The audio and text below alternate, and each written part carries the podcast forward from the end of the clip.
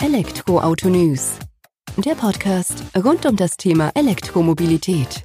Mit aktuellen Entwicklungen, Diskussionen, Interviews und vielem mehr. Servus und herzlich willkommen bei einer neuen Folge des Elektroautonews.net Podcast. Ich bin Sebastian und freue mich, dass du auch diese Woche wieder eingeschaltet hast, wenn es rund um die Themen urbane Mobilität, alternative Antriebe und vor allem eben E-Mobilität geht. Vergangene Woche haben wir uns im Podcast dem Thema Coronavirus und die Automobilindustrie gewidmet. Eine Momentaufnahme haben wir das Ganze genannt, haben darauf einen Ausblick gegeben, wie derzeit die Lage in der Automobilindustrie ist, insbesondere für die verschiedenen Hersteller, wie es sich auswirkt auf die Fertigung, wie es wohl nach Corona weitergeht und ja, ist doch ganz gut angekommen, die Folge. Aus diesem Grund habe ich gedacht, jetzt acht Tage später, es hat sich auch wieder einiges verändert, wagen wir nochmal einen Blick auf das, die ganzen Geschehnisse in der Automobilindustrie und in das ganze eben Aufbruchstimmung der Automobilindustrie. Begründet dadurch, dass eben eine Vielzahl von Hersteller, Zulieferer, Lieferanten eben wieder langsam in den Fluss kommen wollen, sozusagen wieder ihre Produktion aufnehmen und ja, Schritt für Schritt wieder zum Alltag sozusagen zurückzukehren wollen. Den Einstieg würde ich gern äh, mit einem Artikel machen, den Michael für uns diese Woche geschrieben hat. Er hat sich damit auseinandergesetzt, was Audi, Hyundai, Magna, PSA und VW machen und wie sie langsam eben die Produktion wieder hochfahren lassen. Dann gehen wir kurz auf den Absatz in China ein, insbesondere auf Tesla, wie das für die sich entwickelt hat, nachdem quasi der Coronavirus sich wieder ein wenig zurückgezogen hat, beziehungsweise die Lage sich dort ein wenig entspannt hat und auch die Produktion und der Absatz wieder aufgenommen wurde. Und werden dann auch noch einen Blick darauf werfen, was die Automobilindustrie und andere Parteien, Verbände derzeit eben fordern, um unser, ja, um das deutsche Autoland sozusagen am Leben zu erhalten. Sind wir gespannt und ich denke, das sind interessante Inhalte mit dabei. Ich verlinke natürlich auch wieder die weiterführenden Artikel bei uns im dazugehörigen Blogpost. Und würde mich freuen, wenn du jetzt einfach die nächste, ja, ich denke mal Viertelstunde zuhörst und erfährst, warum oder wie sich die Automobilindustrie in die Aufbruchstimmung begibt. Viel Spaß damit. Wie bereits erwähnt, hat Michael diese Woche schon einen Blick darauf geworfen, wie denn sich die Automobilindustrie diese Woche aufgestellt hat oder bekannt hat dazu, wie man weiter vorgehen will nach Corona, beziehungsweise jetzt nach einer langsamen Erholung, ähm, sozusagen erster Hoffnungsschimmer, die aufkeimen nach Corona. Und war doch interessant zu sehen, wie gleich und doch unterschiedlich sich eben die Hersteller verhandelten. Als erste Autofabrik in Tschechien hat das Hyundai-Werk im, wieder seinen Betrieb aufgenommen. Drei Wochen waren dort die Bänder stillgestanden und ja, langsam hat man eben wieder begonnen, dort ähm, zu fertigen. Allerdings eben nicht im vollen Umfang, dass man gleich wieder in drei Schichten angefahren ist. Nee, erstmal nur in zwei der drei Schichten wird gefahren. Zudem gelten natürlich auch dort verschärfte Hygienevorschriften und mehrmals täglich wird das ganze Betriebsgelände desinfiziert. Ähm, VW-Tochter Skoda hat sich auch vorgenommen, in Tschechien wieder die Produktion aufzunehmen. Allerdings lassen die sich noch ein wenig mehr Zeit. Nicht Mitte April, sondern 27. April hat man sich da als Zieldatum gesetzt. Natürlich dann auch unter der Einhaltung der dementsprechend geltenden Hygienevorschriften. Bei Audi ist es so, auch VW-Tochter natürlich, dass man langsam auch wieder beginnt, die Fertigung hochzufahren, unter anderem im ungarischen Werk Gjör. Dort läuft eben seit Dienstag auch wieder die Produktion an, aber auch nur eine Linie zur Motorenmontage mit rund 100 Mitarbeitern und eben auch nur in einer der üblichen drei Schichten. Und das heißt, anstatt der üblichen 8000 Einheiten, die dort am Tag vom Band laufen, werden nur ein paar einige hundert Motoren vom Band laufen eben alles der Tatsache geschuldet, dass man natürlich das Ganze auch erst wieder langsam zum Anlaufen bringen muss, weil die Lieferanten und Zulieferer werden ja auch nicht von 0 auf 100 einsteigen. Also die Versorgung mit den benötigten Rohstoffen, Materialien, Produkten muss eben sichergestellt sein. Zum anderen muss man natürlich auch gewährleisten können, dass die Mitarbeiter dementsprechend geschützt sind, um neue Corona-Infektionen bestmöglich zu vermeiden. Und ähm, Audi hat aber auch bekannt gegeben, dass man in Neckarsulm und Brüssel auch wieder mit der Fertigung beginnen wird. Das wird dann eben am morgigen Montag sein, wenn du die Folge am Tag des Erscheinens hörst. Also ab dem 20. April geht's da wieder los. Ingolstadt zieht dann auch nach, allerdings erst am 27. Sprich, man steigt Stück für Stück wieder in die Fertigung mit ein, aber eben mit klarem Ziel, mit klarer Linie dahinter, dass man da nicht unnötige Risiken eingeht. Man versucht, insoweit sich sowas steuern und greifen lässt, die Oberhand zu behalten. Wir sind gespannt, wie es sich entwickelt, drücken natürlich die Daumen, dass es glückt, ist wichtig für unsere Wirtschaft, für die Automobilindustrie, auch für die kommenden E-Modelle, die wir doch alle erwarten. Aber ähm, ja, man muss es mit Vorsicht angehen, die ganze Geschichte. Aber durch die Reihe weg machen da die Hersteller einen vernünftigen Eindruck, dass man das eben auch mit dementsprechender Vorsicht angeht. Der österreichische Auto, äh, Auftragsfertiger Magna hat auch schon seine Fertigung wieder aufgenommen, sogar schon am 6. April aber auch nur mit einer kleinen Mannschaft im Prototypenbau. Die Serienfertigung von Fahrzeugen ist wie geplant nach Ostern wieder gestartet und ähm, unter anderem wird dort beispielsweise die Mercedes-Benz G-Klasse gefertigt, allerdings unter verstärkten Sicherheits- und Hygienemaßnahmen und eben auch mit einer geringeren Stückzahl. Ab 20. April soll dann beim Magna auch wieder Fahrzeuge für BMW und Jaguar Land Rover gefertigt werden. Der iPace läuft dort beispielsweise vom Band. Und ja, Schutzmaske, Schutzwände in Pausenräumen und eine erhöhte Bereitstellung von Desinfektionsspendern zählen da so zu den typischen Maßnahmen, die man doch konsequent zur Verfügung stellt, durchzieht, um einfach eben auch die eigenen Mitarbeiter zu schützen.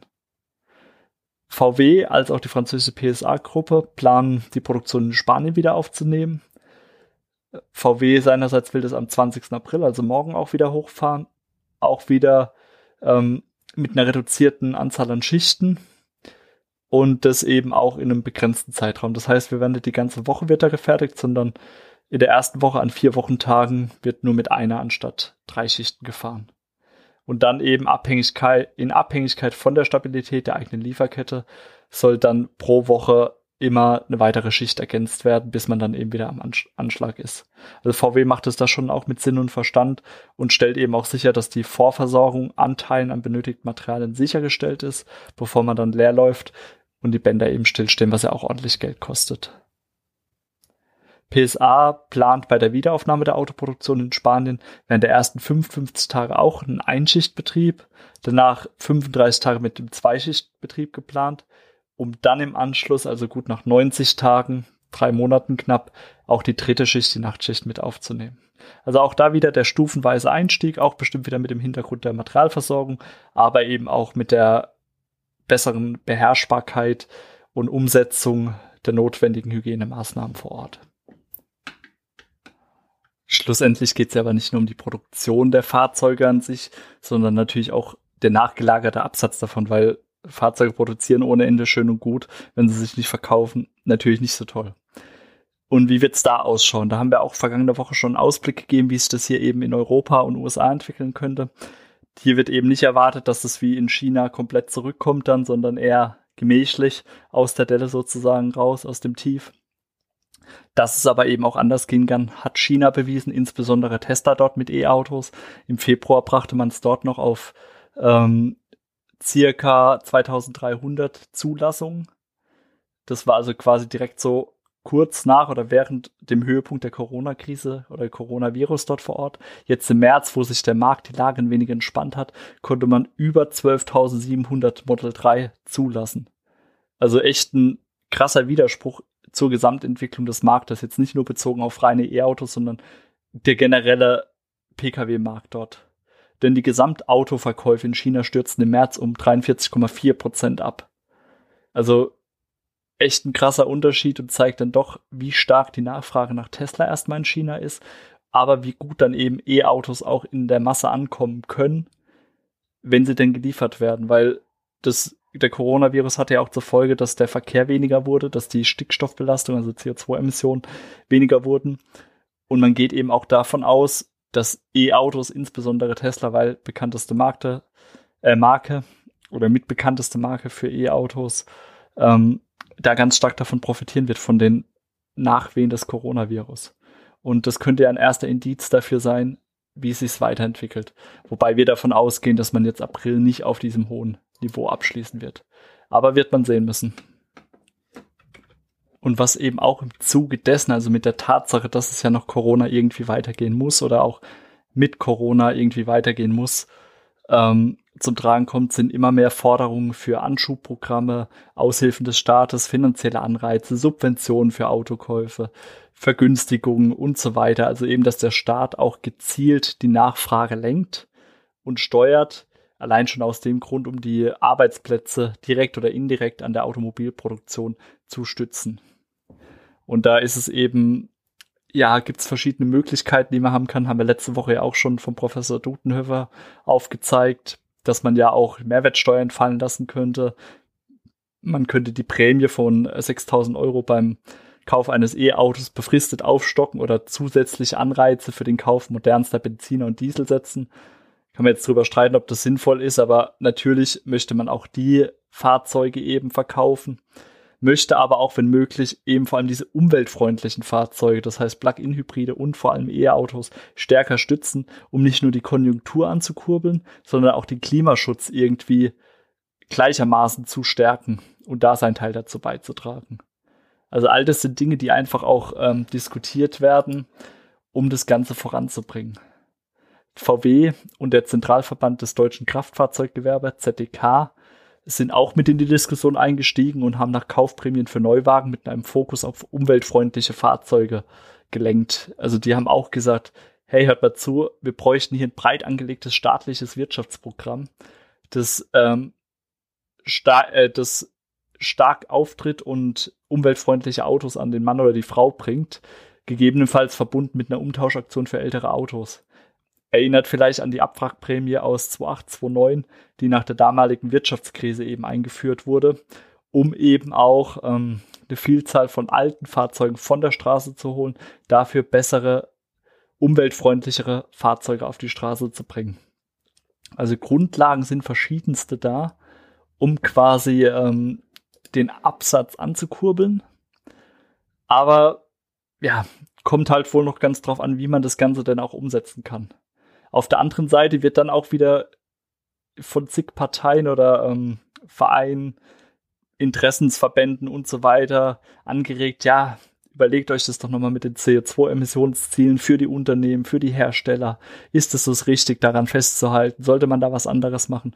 Ich meine, das haben wir auch ausführlich in der vergangenen Woche besprochen, warum es denn eigentlich genau richtig ist, daran festzuhalten jetzt und dass es gar nicht so die schlimmste Situation ist für die Hersteller, sondern dass die Hersteller natürlich lieber margenstarke SUVs absetzen wollen, als kleinere E-Autos, sage ich mal, an denen eben nicht die starke Marge hängt.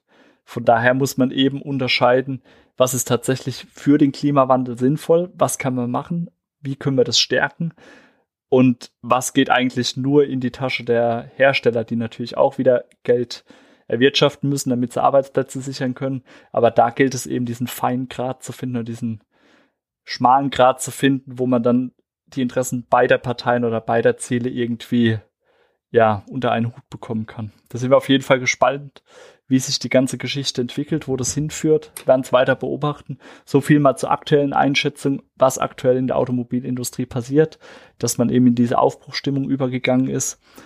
Und ja, Dir vielen Dank fürs Zuhören. Freue mich, wenn du nächste Woche wieder einschaltest. Mach's gut, bleib vor allem gesund. Bis dahin, ciao.